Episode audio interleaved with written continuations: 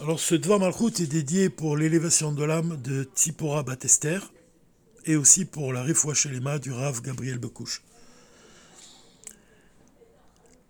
Le verset Ani les Dodiv et Dodili, je suis à mon bien-aimé et mon bien-aimé est à moi, est un verset qui est rapporté dans la Chassidoute, puisqu'il désigne en fait le travail d'un juif pendant le mois des Louls, Ani les Dodi, un juif qui va aller dans les champs, qui va aller à la rencontre de Dieu et qui va faire tout ce qui est en son pouvoir justement pour s'élever, pour élever son âme vers Dieu, pour élever son service divin.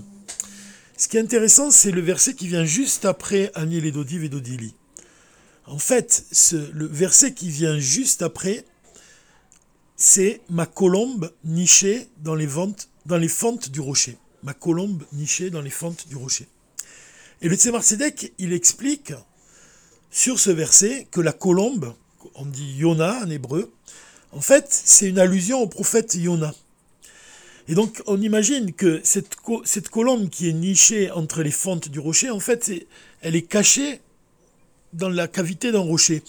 Et de la même façon, le Tzemar il nous donne l'image de Yona qui a été avalé par un énorme poisson, puisqu'il fut jeté à la mer, et il fut englouti par un énorme poisson. Et cette image de Yona qui est englouti par le poisson, c'est une allusion, d'après le Tzemar à l'âme divine. Donc, en fait, cette, cette image de Yona qui va s'adresser à l'Éternel, qui va prier du fond des entrailles de cet énorme poisson, elle évoque aussi l'âme divine qui est prisonnière du corps et de l'âme animale, puisqu'elle doit lutter sans cesse contre l'âme animale, contre les désirs de, l'âme animale, et elle doit conquérir le corps, et doit conquérir tous les membres du corps, c'est-à-dire que l'âme divine doit vraiment prendre le contrôle du corps, prendre possession du corps. Et ce combat incessant, en fait, il est, exprimé par cette image de Yona qui est englouti par le poisson. Donc c'est intéressant de voir que juste après ce verset, donc qui, décrit cette colombe qui est cachée entre les fentes du rocher, le verset suivant c'est Anil et Dodiv et Dodili. Donc il y a vraiment un lien entre les deux versets et ça évoque vraiment tout le travail du mois des Louls. Alors on se rappelle peut-être de cette histoire du Baal Tov qui avait demandé à un de ses chassidim de se préparer à sonner du chauffard pour le jour de Rosh. Et quand le chassid il a été comme ça honoré par cette demande du Baal Tov, il a fait tout ce qui était en son pouvoir vraiment pour se préparer comme il convient, pour sonner du jour du chauffard avec toutes les cavanotes, c'est-à-dire avec tous les, les, sentiments qui sont requis à ce moment-là, dégager toute la profondeur du cœur, dégager tout le désir qu'un juif peut ressentir, ce désir du dévoilement de Dieu. Alors il s'était préparé donc juste avant Rosh Hashanah, il avait écrit sur un morceau de papier toutes les cavanotes, tout, tout ce qu'il, tout l'ordre, l'ordre dans lequel qu'il devait suivre pour vraiment sonner du chauffard avec vraiment toute la profondeur de son cœur. Et le jour de Rosh Hashanah, au moment où il allait souffler, il allait sonner dans le chauffard, il a égaré son papier. Alors celui qui rapporte cette histoire-là, il, précise entre parenthèses que en fait c'est le Baal Tov qui a fait en sorte qu'il égare ce papier. Puisque quand il, il a, il retrouvait plus son papier, qu'est-ce qu'il a fait? Alors il a, il a éclaté en sanglots, il a été saisi par une angoisse, par vraiment une tristesse profonde, et il a sonné du chauffard en pleurant. Et finalement, c'est ce que le Baal avait prévu, c'est ce qu'il ce qu'il avait désiré. Il désirait que, que ce chassid-là, quand il sonne du chauffard, vraiment, il, il, il, il mette tout son cœur, vraiment. Il sonne avec vraiment le, la force de l'essence de son âme. Ça, c'est le travail du mois des. C'est le travail de la Teshuvah. C'est le travail de, de revenir vers Dieu et de, ressentir, vraiment de dévoiler le sentiment le plus profond qu'il y a dans le cœur de chaque juif, qui n'est autre que le dévoilement de Dieu. On apprend dans le livre du Tanya, tout au long des chapitres du livre du Tanya, l'Anne nous enseigne que le cœur, il doit dominer le cerveau. C'est-à-dire que les sentiments naissent du cerveau, puisque le fait de méditer, par exemple, à la grandeur de Dieu, ça fait naître dans le cœur l'amour de Dieu. Le fait de méditer à la grandeur de Dieu, au fait que Dieu c'est un Dieu redoutable, ça fait naître dans le cœur la crainte de Dieu.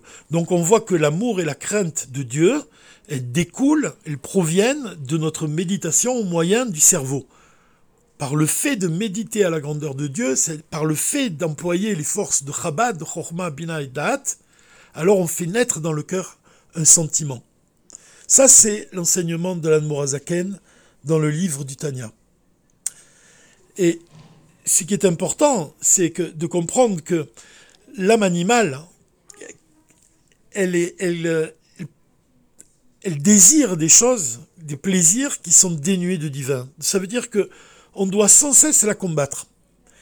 Et c'est à cela que se rapporte l'enseignement du Rabbi dans le Dvar Malchut, puisqu'il nous dit que quand le paracha quitte Etse, elle vient nous dire quand on sortira, quand tu sortiras en guerre contre ton ennemi, en fait l'ennemi, c'est précisément l'âme animale et le mauvais penchant.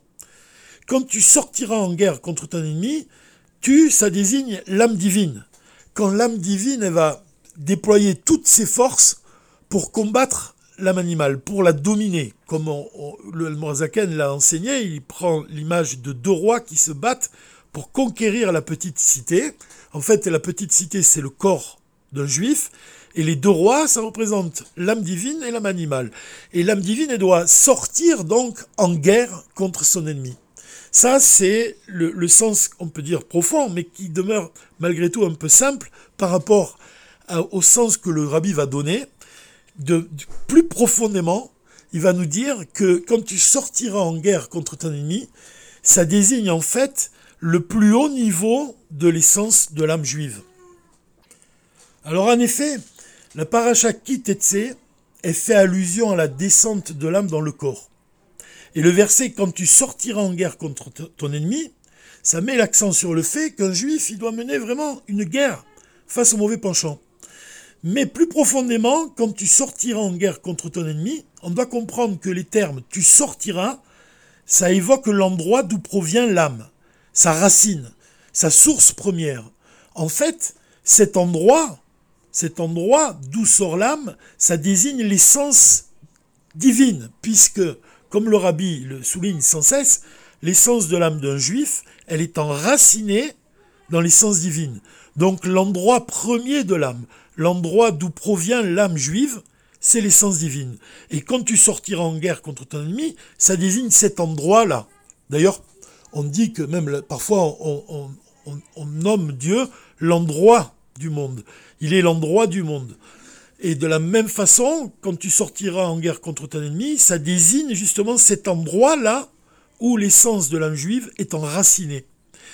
Et là-dessus, le rabbi rapporte un midrash, puisqu'il explique qu'avant de créer le monde, Dieu a demandé conseil aux, aux tzadikim du peuple juif s'il fallait, oui ou non, créer le monde. Donc, à travers ce midrash, on comprend que si Dieu demande à l'essence de l'âme juive s'il faut créer le monde, c'est que l'essence de l'âme juive, elle existe bien avant le monde, elle précède le monde. Et le premier enseignement qu'on peut tirer de cela, c'est que justement, un juif, il ne doit pas être impressionné par la réalité, puisqu'il la précède. Comme il a, effectivement dit dans un, dans un autre un juif, c'est le, balabait. En fait, c'est pas seulement le balabait, c'est il est propriétaire de la réalité. Il a une main mise sur la réalité. C'est-à-dire que c'est lui-même qui décide, puisque quand euh, on apprend à la chassidoute que, par exemple, c'est vrai qu'on subit l'influence d'un mazal, mais un juif, par sa prière, comme nous l'enseigne Rachid, il a le pouvoir de changer le mazal. Il a le pouvoir de changer la réalité. Il est maître de la réalité. Donc, quand tu sortiras en guerre contre ton ennemi, ça désigne la plus grande force de l'âme juive, l'essence même de l'âme juive, et la possibilité qui est donnée à chaque juif de dévoiler cette force-là. Cette force-là, ce lien-là qui unit chaque juif à son Père qui est dans le ciel. Il y a une histoire dans le traité Choulin dans laquelle il est raconté qu'un Romain demanda un jour à Rabbi Yeshua ben Hanania, il, lui posa la question suivante. Il lui, demanda Pourquoi vous comparez votre Dieu à un lion Puisque n'importe quel chasseur vraiment expérimenté, pourrait attenter à la vie d'un lion. Donc, en quoi cette, cette ressemblance, elle est importante? Pour, comment vous pouvez comparer l'Éternel à un lion alors que c'est, ça, ne désigne pas, ça n'exprime pas vraiment le lion lui-même une force extraordinaire. Et Rabbi Yoshua Ben Hanania lui a répondu en fait qu'il ne s'agissait pas de n'importe quel lion. Il s'agissait du lion de la forêt de Be'elai. Alors le, Romain lui a demandé Fais-moi voir ce lion. Et Rabbi Yoshua Ben Hanania lui a dit Non, c'est trop dangereux. Si jamais je prie pour que ce lion-là il sort de son antre, il va causer des dégâts.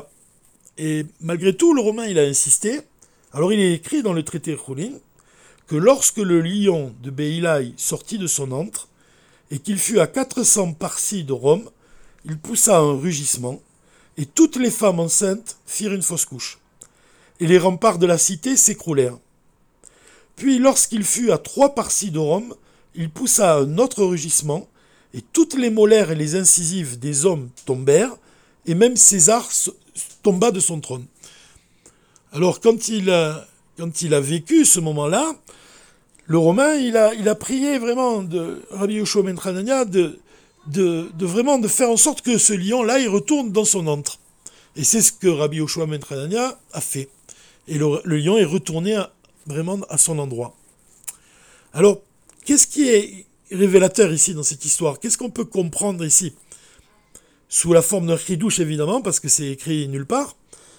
Mais on peut comprendre que le, rugissement de ce lion, en fait, il est comparable à la force de l'essence de l'âme. Puisque quand il pousse un rugissement, on voit que toutes les femmes enceintes firent une fausse couche. Et en fait, c'est, c'est quoi cette femme enceinte? Elle représente quoi de manière profonde? On pourrait dire ici que un enseignement du Tanya. Quand on étudie le Tanya, on étudie que, comme on l'a dit, les émotions, elles viennent du fait de méditer au moyen des forces du cerveau. Donc, les, les émotions, ce sont comme des enfants. Des enfants qui naissent de, de l'union entre Chorma et Bina, de ces deux forces de l'intellect. Quand on parle d'une femme enceinte qui fait une fausse couche, en fait, ça signifie que la, force de Chorma et la force de, Bina, elle n'est pas assez puissante pour donner naissance à un sentiment, à une émotion. Et cela à quel moment? C'est justement quand le lion de Beila il pousse un rugissement. Donc ça veut dire quoi? Ça veut dire que effectivement l'homme il doit combattre contre le mauvais penchant. Et en fait, de manière profonde, ça signifie que quand il dévoile la force de l'essence de l'âme, alors à ce moment-là, c'est au-delà même de son intellect. C'est au-delà de Chorma, c'est au-delà de Bina. Et si c'est au-delà de Chorma et de Bina, alors Chorma et Bina n'ont aucun pouvoir par rapport à la force de l'essence de l'âme. Et ça, ça s'exprime par le fait que les femmes enceintes de Rome, puisque Rome, ça désigne vraiment l'autre côté de la sainteté, donc ça désigne vraiment le, les, forces de l'âme animale, elles deviennent impuissantes et elles ne peuvent rien face à la force de l'essence de l'âme. Ça, c'est un enseignement du rabbi. Le rabbi, il explique que Dieu il a créé une chose et son contraire. Par contre, face à l'essence de l'âme juive, il n'y a rien qui peut s'opposer. Pourquoi? Parce que l'essence de l'âme juive, elle est enracinée dans l'essence divine. Alors à partir du moment où un juif, il dévoile cette force de l'essence de l'âme, à ce moment-là, les, les forces de l'âme animale, elles s'évanouissent. Elles n'ont aucun pouvoir. Et qu'est-ce qui domine le corps à ce moment-là? C'est l'âme divine. C'est elle qui prend le contrôle sur le corps. Et quand on voit dans cette histoire de la Guémara que quand il a poussé un autre rugissement toutes les molaires et les incisives des hommes tombèrent, et même César tomba de son trône. César, il désigne ici le mauvais penchant. C'est-à-dire qu'il n'a aucun pouvoir, le mauvais penchant, si un juif, il dévoile ce lien qui l'unit au Saint béni soit-il. Si un juif, il, dévoile la racine de son âme. Cette même racine que, dont, le rabbi parle ici, puisqu'il dit que quand tu sortiras en guerre contre ton ennemi. En fait, il y a plusieurs manières de sortir en guerre contre son ennemi, mais la manière la plus élevée, c'est précisément celle-là. C'est précisément quand un juif, il dévoile la force de l'essence de son âme. Cette force-là est le pouvoir de faire tomber César, lui-même le mauvais penchant de son trône. C'est-à-dire qu'il n'a plus aucun pouvoir. Et ça, c'est un enseignement aussi la, du Tzemar. Puisque le Tzemar nous enseigne que toute l'année, un juif, il travaille avec les forces de son intellect, et comme l'a dit l'Admorazaken, le cerveau doit dominer le cœur. Mais au moment de Rosh Hashanah, quand un, juif, un chassid, il sonne du chauffard, à ce moment-là, c'est le cœur qui domine le cerveau. C'est la profondeur du cœur qui est mise en éveil. C'est quoi la profondeur du cœur? C'est cette ratson à pachout. C'est la volonté qui est au-delà de l'intellect. C'est la volonté, vraiment, la force de l'essence de l'âme qui va dominer le cerveau. C'est-à-dire quoi? C'est-à-dire qu'elle est au-dessus des forces de l'intellect. Et ça, c'est précisément le travail au mois des Louls. C'est dévoiler cette force-là qui est au-delà de l'intellect. Ce lien-là qui unit notre âme à notre Père qui est dans les cieux. On peut aussi établir ici un lien entre cet enseignement du rabbi, quand il nous dit qu'on doit sortir en guerre contre notre, ennemi, c'est-à-dire notre mauvais penchant, notre âme animale. Et donc, qu'est-ce qui doit sortir en guerre? C'est l'essence de l'âme.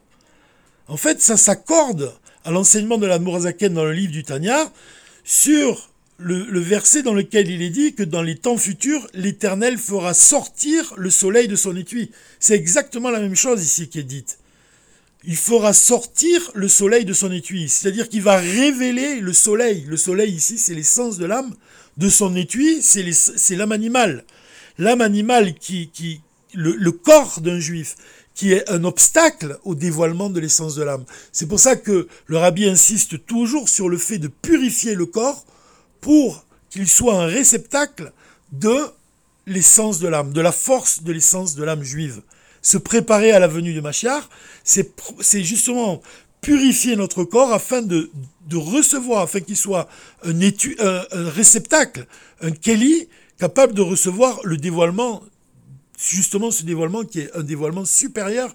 Et c'est ça précisément la signification de on doit faire de ce monde inférieur une demeure pour l'essence de Dieu. Ce monde inférieur, ça désigne aussi l'âme animale. L'âme animale doit être un réceptacle pour l'essence divine. C'est pour cela qu'on doit vraiment mettre tous nos efforts pour sanctifier notre corps et pour purifier l'âme animale. Donc on peut mieux comprendre maintenant quand le Tzemar Tzedek nous explique que le prophète Yona, qui fut jeté à la mer et qui fut englouti par un énorme poisson, c'est une allusion à l'âme divine. Il se base sur le, verset dans lequel il est écrit Ma colombe nichée entre les fentes du rocher. Cette colombe-là, c'est l'essence de l'âme juive qui est cachée entre les fentes du rocher, c'est-à-dire qui est prisonnière du corps. On pourrait dire ici, aussi sous la, forme d'un ridouche, que c'est peut-être pour cela qu'il est dit que le Machiar y voit entre les fentes du mur. Puisque le Machiar lui-même, il représente l'essence de l'âme d'Israël, qui est à présent cachée entre les fentes, qui est confinée dans un étui, comme on l'a dit, à l'exemple de, de Yona, qui est prisonnier d'un énorme poisson. Donc cette paracha qui était et à la lumière des enseignements du rabbi dans le Dvar Malchut, on comprend encore une fois que le rabbi il, met l'accent, il met en valeur le fait que l'essence de l'âme juive, elle est malgré tout pour le moment cachée, et le rabbi, il attend lui-même de chaque juif qu'il fasse tout ce qui est en son pouvoir pour dévoiler la force même de l'essence de l'âme. Alors évidemment, c'est par notre attachement au rabbi qu'on peut parvenir à ces dévoilements.